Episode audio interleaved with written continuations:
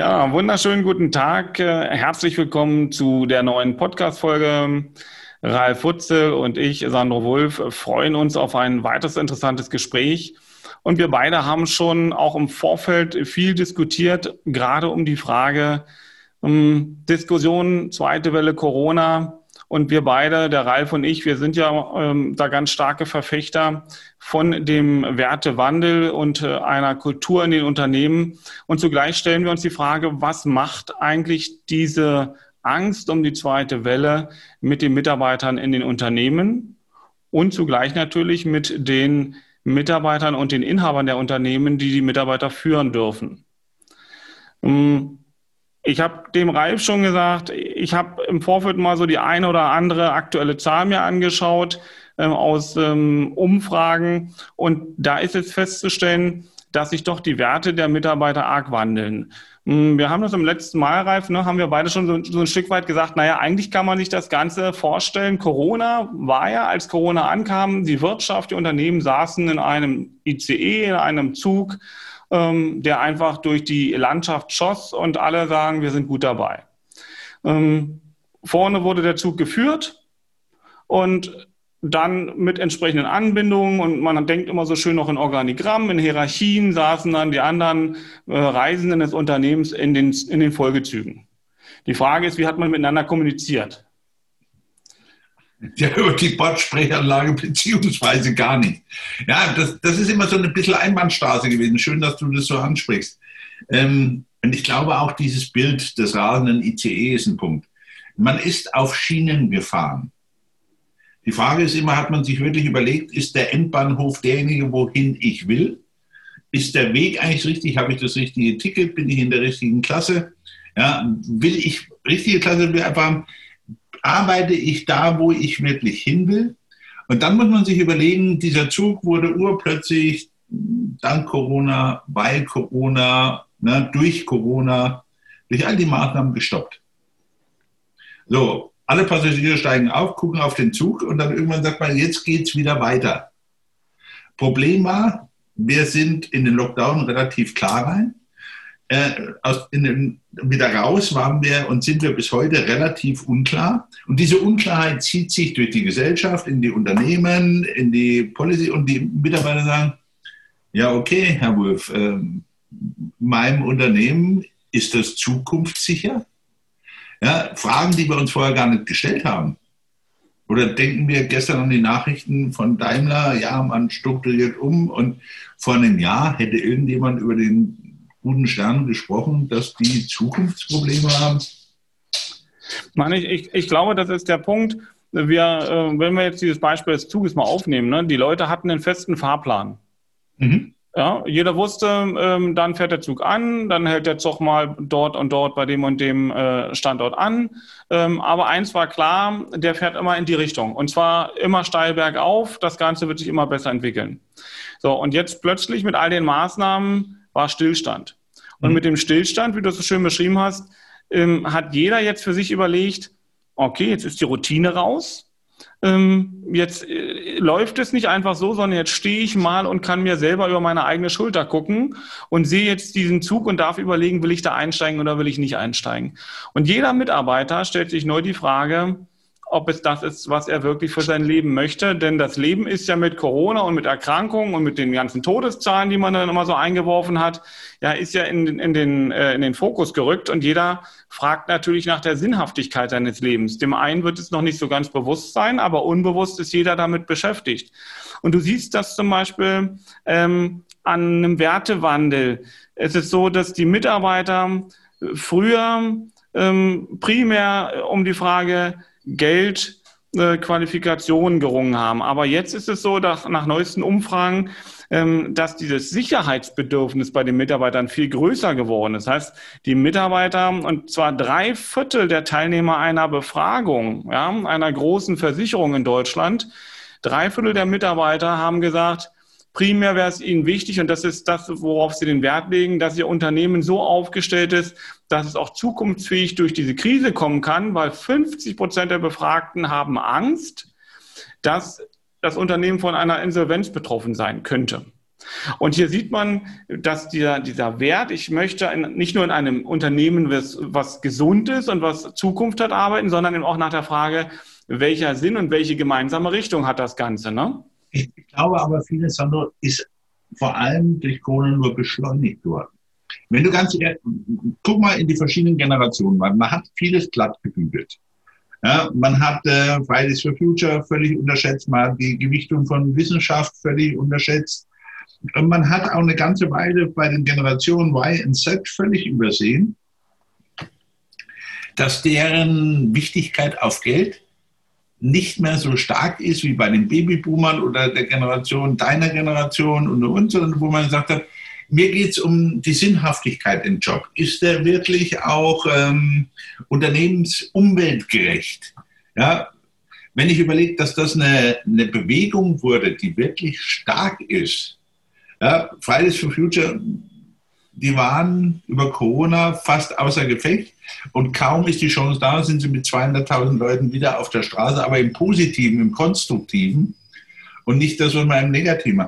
Und ich glaube, dieses, dieser Unterschied, was Qualifikation, was Geld angeht, hat jetzt noch extremer reingespielt bei vielen Gener oder bei den Eltern, die vorher darüber gar nicht so nachdachten, weil das ist so, ich vergleiche das, wie es mir selber passiert ist. Als ich schwer krank wurde, ähm, habe es ja mal erzählt, äh, du denkst immer bis zu dem Moment, bis es dir passiert, mir nicht. Gut, Herr Trump zeigt, das ist nicht bei jedem sinnvoll, dass das irgendwas eröffnet, aber also bei mir hat es was eröffnet, wo ich dann einfach sagte, okay, sind eigentlich die Sachen, die du gemacht hast, wirklich die, die du machen willst? Ja, und wo ich sagte, es ist wunderschön, Geld ist toll, aber mit, mit ohne Geld, also nicht ganz ohne Geld, aber geht noch einiges. Und das Komische ist, du merkst auf einmal, auch mit der Pandemie, diese Welt dreht sich weiter, obwohl sie für dich steht. Ja, und du merkst, die Entwicklung vollzieht sich noch schneller. Ja, denk doch mal, äh, was wir digital gemacht haben, was, was auch so ein Sprung im Kopf ist, was die alle mal verkraften müssen. Wir haben gemerkt, wir brauchen digitale Kommunikation, so wie wir sie beide gerade führen. Aber wonach haben wir am meisten geschrien? Nach Mitmenschlichkeit, nach Solidarität und jetzt auch nach Kontakt.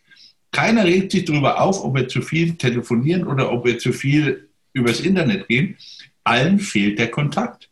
Der älteren Generation hat der Kontakt in den Heimen gefehlt, in den Krankenhäusern hat der Kontakt gefehlt. Ja?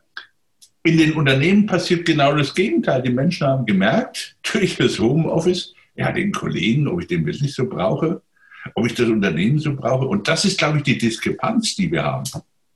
Ja, das ist die Diskrepanz zum einen. Und ich bin ja, bin ja jemand, der sehr viel darüber oder sehr viel kritisiert, dass unsere Bildung der, der Kinder und der Jugendlichen äh, unsere Menschen und unsere, unsere ähm, ja, Bürger nicht zu dieser Eigenverantwortung äh, erzieht. Und das, das merkt man jetzt auch in dieser Auseinandersetzung, die wir und in der Entwicklung, die wir mit dieser Corona-Entwicklung haben und auch mit dem, was jetzt mit der zweiten Welle nochmal diskutiert wird mal ganz unabhängig davon, äh, ob das jetzt eine zweite Welle ist oder nicht, aber mit ansteigenden Zahlen, ja, und mit der Frage, was kann daraus resultieren, denn wir sehen ja, dass manche Maßnahmen wieder sehr restriktiv geführt werden.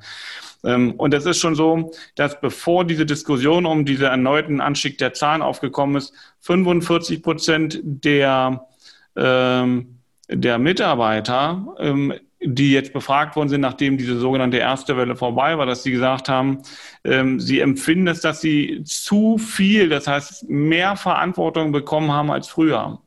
Ähm, und natürlich, äh, wenn, wenn du mehr im Homeoffice arbeiten musst oder mobil arbeiten musst, das heißt, für dich musst du dich mehr alleine organisieren, weil du eben nicht in den festen Abläufen von früher läufst. Und das heißt, dieses Mehr an Eigenverantwortung, was eben noch nicht so ausgeprägt ist, wie es sein sollte, da sind wir einfach von dem, was Corona jetzt beschleunigt hat, was jetzt von, von uns Mitarbeitern, von, von all denen verlangt wird, da waren wir in der Entwicklung noch nicht so weit. Ne? Wir waren sicherlich auf dem Weg, mehr Eigenverantwortung zu übernehmen, aber jetzt merken die Leute, dass sie da überfordert sind. Darf ich ganz kurz dazu, weißt du, was das Schlimme ist? Ich glaube, dass wir in der Führung oftmals behauptet haben, wir wären so weit, ohne uns ehrlich zuzugeben, dass es nicht so ist. Und das ja, ist noch weil, eine Diskrepanz, die uns gewaltig auf die Füße fällt. Weil ja unser Verständnis von Führung ja ein anderes war. Und in dem Moment, wo die Mitarbeiter jetzt in vielen Bereichen eigenverantwortlich arbeiten sollen, in dem Moment äh, ist es natürlich so, dass die Führung ja nicht mehr so funktioniert wie vorher. Ne? So, und das sind diese, wenn wir nur, das sind so immer so losgelöste Zahlen. So, und jetzt sage ich mal eins dazu, wir machen das immer schön an Zahlen fest, wir gucken nicht, wo sich der Mitarbeiter befindet und dann kommt die Politik und sagt, Mensch, ja, Corona ist toll äh, oder Corona ist nicht toll. Eigentlich ist es ja nicht toll, aber es ist doch wieder toll, weil wir können dadurch neue Entwicklungen anstoßen. So, und jetzt kommt der Heil und sagt, ja, und deswegen wollen wir noch ein Home, äh, Heimarbeitsplatzgesetz, das haben wir auch schon 2019, ist da schon drüber diskutiert worden, weil es solche ähnlichen Anstöße schon in den, in den Niederlanden gab. Aber wir stoßen es jetzt in Deutschland an und sagen, aber wir möchten dann, äh, dass jeder 24 Tage Homeoffice hat, für die Unternehmensbereiche, wo das geht.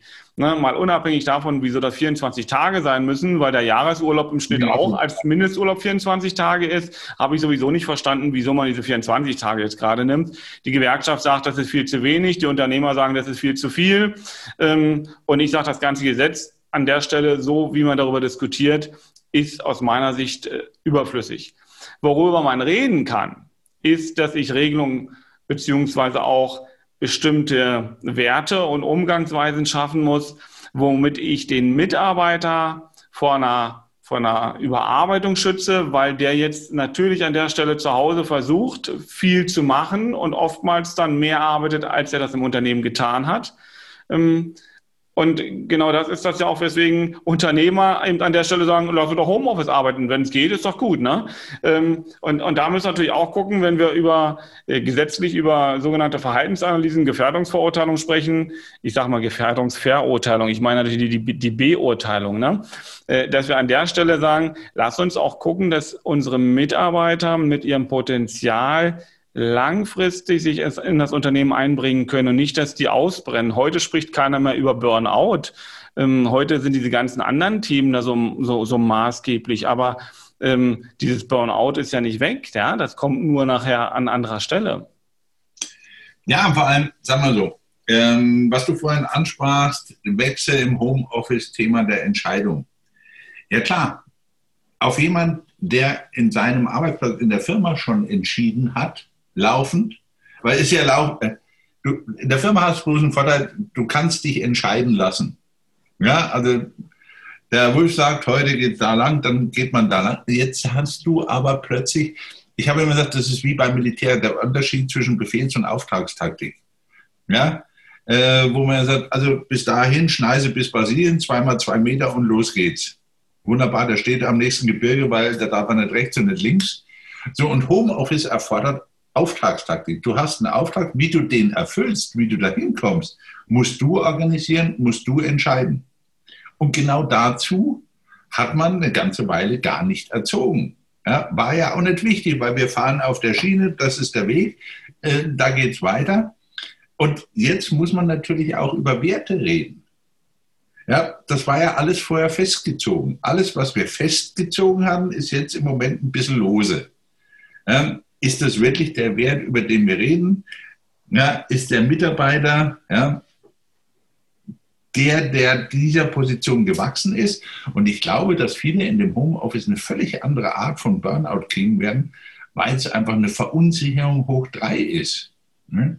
Ich glaube, derjenige, der, der darf, es gibt, es gibt schließlich auch Menschen, das muss man ihnen zugestehen, die eben nicht entscheiden wollen die sind nicht mal nur nicht entscheidungsfreudig, sondern für die ist es fast eine Bedrohung, wenn ich sage, sie dürfen das selber machen. Nee, muss nicht sein. Ja, davon kriegst du relativ schnell. Ja, und, und je mehr Arbeit du in das Homeoffice reindrängst, umso mehr Berührung gibt es dann halt auch mit der Familie, umso mehr ähm, Auseinandersetzung um die Räume, sprich nicht um die Räume, wer sitzt in der Stube und, und, und wer sitzt im Arbeitszimmer, sondern um die Räume, die du an Zeit dir da einräumst. Ne? Also wann bist du präsent bei deiner Familie? Und wann bist du präsent auf Arbeit. Das ließ sich vorher streng trennen, weil du bist rausgegangen, hast eine Anfahrt oder Abfahrtzeit gehabt, dann bist du runtergekommen und wenn du zu Hause warst, warst du zu Hause.